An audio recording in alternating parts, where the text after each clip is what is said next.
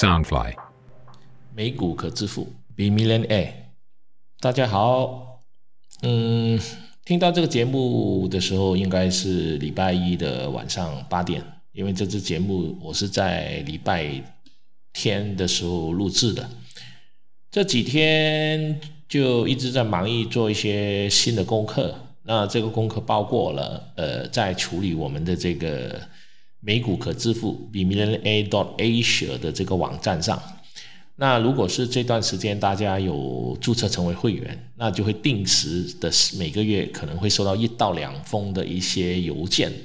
而这个邮件就会有我给出的一些股票的一些分析，还有一些推荐。那今天本集开始之前呢，我会重点的去分析一下女股神 Catherine Wood 的一些特点。为什么我要分析它呢？因为在网络上有一个朋友问我，他说我如何从一个呃普通的美股的投资人，能够晋升成为呃有点像这样呃某个程度上，就说，因为他觉得我给出的一些美股的股票都蛮准的，那他问我是怎么样能够就是做到这一点。那我就告诉他，首先我本身就是说，呃，因为我节目前面就说过了，我从去年的三月开始，我大概每天呃晚上十十点半，大概到凌晨一两点，我会看美国股市。那这样的一个呃连续已经大概维持了一年。同一个时间，我每天早上吃早餐九点半，会一直看一些财报，还有一些分析的新闻，大概两三个小时。那用这个方式的话，我大概是维持了一年。同一个时候呢，我也有订阅了一些美国的一些网站上或者一些呃投资机构给出的一些呃个别企业的一些股票的或者是公司的分析文章，然后再进行去分析去观看。当然，呃，除了这三除了这几个部分之外，那我在投资美股上面呢，其实我有有三个人是成为我一个主要的一次学习的对象。然后这三个人，首先第一个就大家都很熟悉的这个股神巴菲特，然后另外一个就是女股神这个 Catherine Wood，然后第三个就是新一代的股神查马斯。那我今天说回这个女股神这个 Catherine Wood，因为她的投资风格就比较比较是符合我想要的东西，因为她通常都投资那种比较破坏性而又比较创新。可能一开始的时候，这些企业都不赚钱，甚至于说股票很低，那他可能就会买入。那他最成功的当然就是说现在的 Tesla 了，就电动车车之王。他从大概是在十年前的两三百块开始投入，那现在就是已经涨到了，就是翻了十倍都不止了。那除此之外，他很喜欢投资在那种基因的 DNA 的医疗的这一类的股上面，所以这一点也是我觉得是呃我们可以参考的。那他 Catherine Wood 他有个特点，他会把他的就是说他的投资的呃买股的那个呃买什么股投资什么股完全透明化，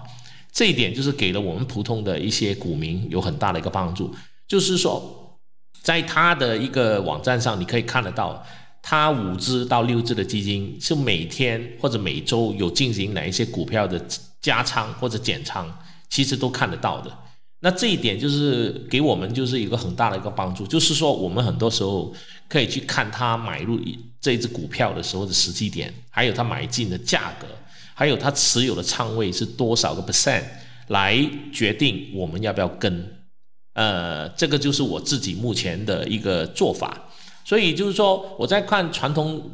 传统股的时候，我会看巴菲特的一些呃，或者是说我奉行巴菲特的一个原则，就是我看股票的价值，而不是看股票的价格。这是我第一个奉行的原则。那第二个奉行的原则就是，我因为我非常喜欢那个 Catherine Wood 的投资手法，所以我通常我的投资会是以一种。投资会发生在未来的事业，呃，投资会发生在未来的事业，还有趋势股这几个类别作为是一个我投资的一个心法参考。那这一只查马斯呢，是我是发现他在很擅长去操作跟 spec 有关的股票。当然，他本身他的风格有点像这个女股神巴菲特，呃，不，女股神 Catherine Wood，因为他也是看好这个 Tesla，还有比特币。那这两个也是让他赚了很多钱。但他跟 Catherine Wu 不一样的，就是说他他不是搞基金，他是专门搞跟 Spec 有关的呃这种公司，就是 IBO 二点零的模式。所以他在旗他旗下的 IBO 系列的股票，其实都每一个都涨幅的不错的。就好像有一只叫做 Space，就是那个太空旅业的第一只，就这一只股呢，就是是那个维珍银河跟他合作的，把他其中一只 Spec 股呢变成 Space。这只股也让他呃，就是成名，因为那只股最高是涨到四十几块，从十块钱涨到四十几块，那现在长期维维持在大概在二十几块上下左右了。所以他们三个人都是我在呃作为买美国股票的时候，我进行操作的时候会有几个很重要的原则。第一个，我看价值，我不看价格；第二个，我喜欢买入一些具有破坏性而长远又有那种未来会发生事业的的一种股票。第三种就是说，我也会去买入一些有高风险，但因为我是有属于那种战术性的投机，而不是贸然的就看到涨就追的那种模式。所以我一直在强调，听我节目的人，你们一定要把这几个重点抓清楚，那你就可以对你在投资美股上面有一个很好的帮助。这几个重点就是说，战略性的投资、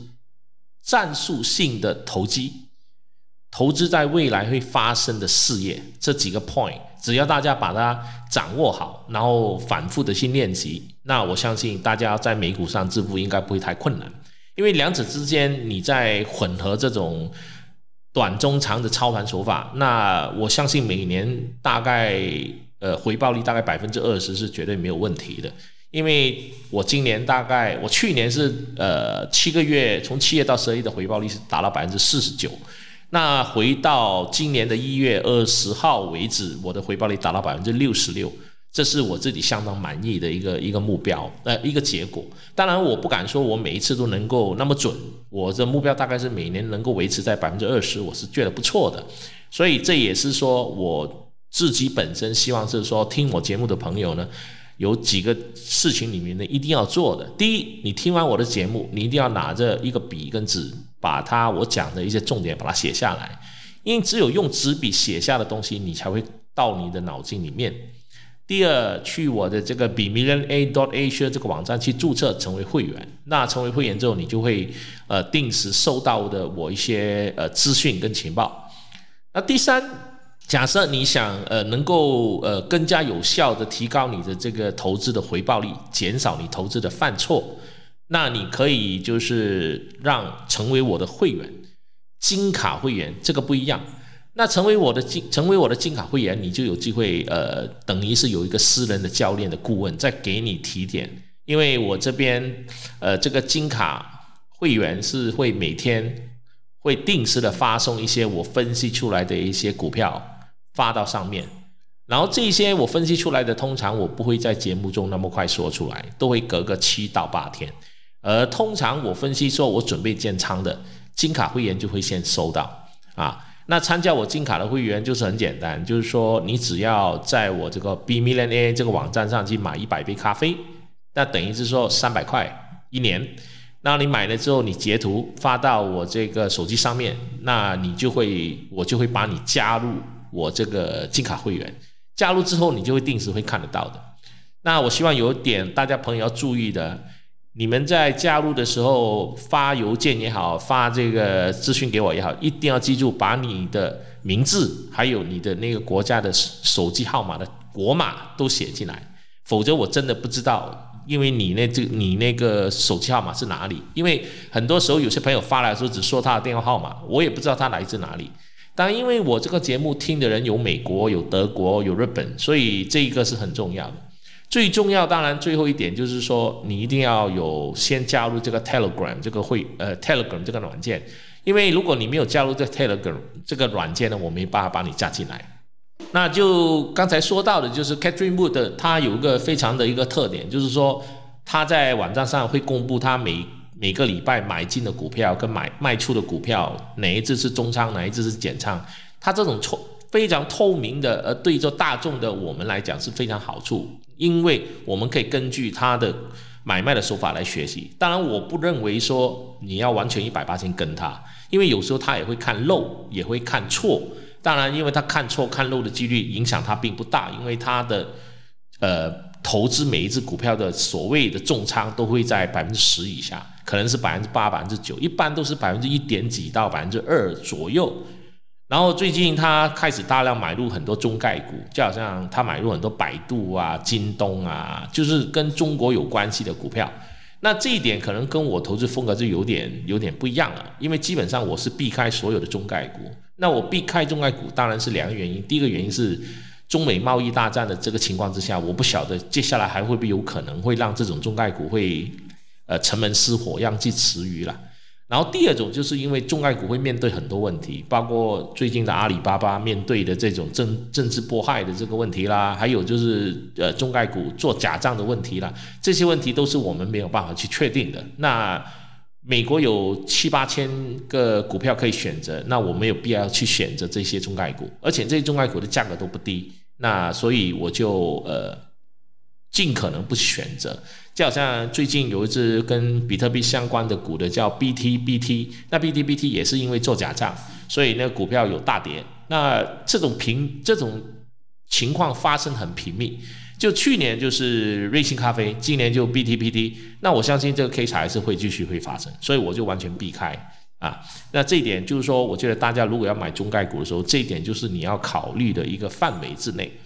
那至于说前一阵子大跌的这个阿里巴巴，因为马云重新的出现，所以它也开始就是说股票回弹。但是蚂蚁金服，我相信如果要上市的话，也不会是在短期之内，甚至于说有可能也上不了市，或者是被瓜分，甚至于说它有一些很赚钱的部分可能都被拆开，因为呃，它必须要成为一家金融控股公司。那如果这样的一个做法，它就回到去原点了，那它的创新就不具备了创新。所以对我来讲，我觉得蚂蚁金服不能够上市，会给阿里巴巴带来一个很大的一个伤害了。所以这一点就是说我避开呃中概股的另外一个很重要的一个原因。那今天除了讲 Catherine 布之外，还有这个股神巴菲特，还有这个查马斯这三个人之外，那。我待会就是说，我会跟大家去分析一下上个礼拜五的这样的一个股市，因为上个礼拜五，当然就是因为那个呃，拜登很顺利的当选呃登基了，然后也没什么样出什么大的状况，所以他的股市的反应相对的大好。那说回我自己在呃前两集的时候，我推荐过的那只 BB 啦。那 B B 现在的股价在礼拜五就涨了九点二六个 percent，上到十四块了。那如果是大家有跟进的话，那大家都赚到钱了。然后跟那个 Bitcoin 有关的一只叫 Silvergate S I S I 也大涨了十二点六八个 percent，上到七十六块了。那因为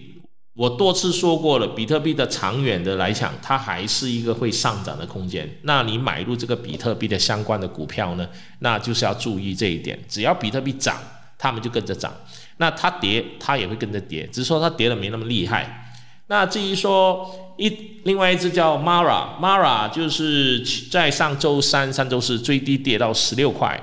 那十六块的时候，我自己就开始去加仓，那买入那。在礼拜五的收盘的时候，它就回涨到十八块三，就涨了四点二一个 percent。那这个是，这就是一个呃短仓的混合手法，就是说你要懂得卖出的时机跟买入的时机。虽然不能没有人能够一百八先掌握得到，但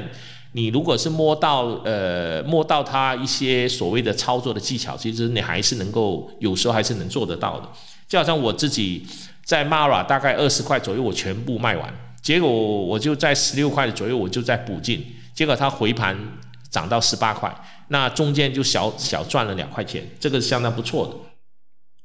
那另外也有个网网络的朋友问我，他有听过我的这个宠物股，然后后来我在有推荐了一只宠物股叫 WOOF，这是一只刚 IPO 的新股，那他当时有听了我这个股票。这个代码，所以他有买入，然后他问我为什么这只股票没有我呃，就是说我所说的那种大涨的。那我说，很多时候股票大涨跟大跌都有它的理由跟它的一个因素。那我预计这只股会不错，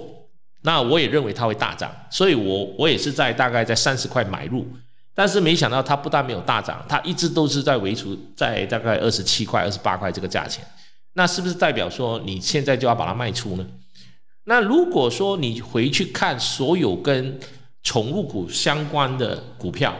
就是我之前的一集有分析过，跟宠物类相关的所有的这个股票，那他们目前的价位是在什么价位呢？啊，因为你买股票，如果说你没有耐性，你整天就是今天买进，希望它明天涨就买入，那我觉得你就不适合去炒作股票，你适合去买 ETF 了。那在过往的所有的跟宠物股有关的，除了我推荐的，我自己有买入的最早的时候的 Trump，我从六十几块现在涨到一百一十八，还有 FRPT 啦、IDXX 啊、CSWY 啦，那这些跟宠物相关的，包括宠物有关的这种保险的 LMND 这几只股票呢，其实都涨到一百块以一百多块，甚至于三百多块。那 IDXX 还是在四百九十二块，它是在。一九九几年上市的时候，大概八毛钱。所以很多时候，呃，新的 IPO 的股票我们买进的时候，当然希望它能够翻呃五十个 percent、一百个 percent。但是往往就是我们没有办法抓得到这这种那么准的。我相信，即使是股票的那个大股东，他也抓不到的。但如果说你看好这只股票的长远价值，而你又听了我的节目，或者你自己做完功课去分析，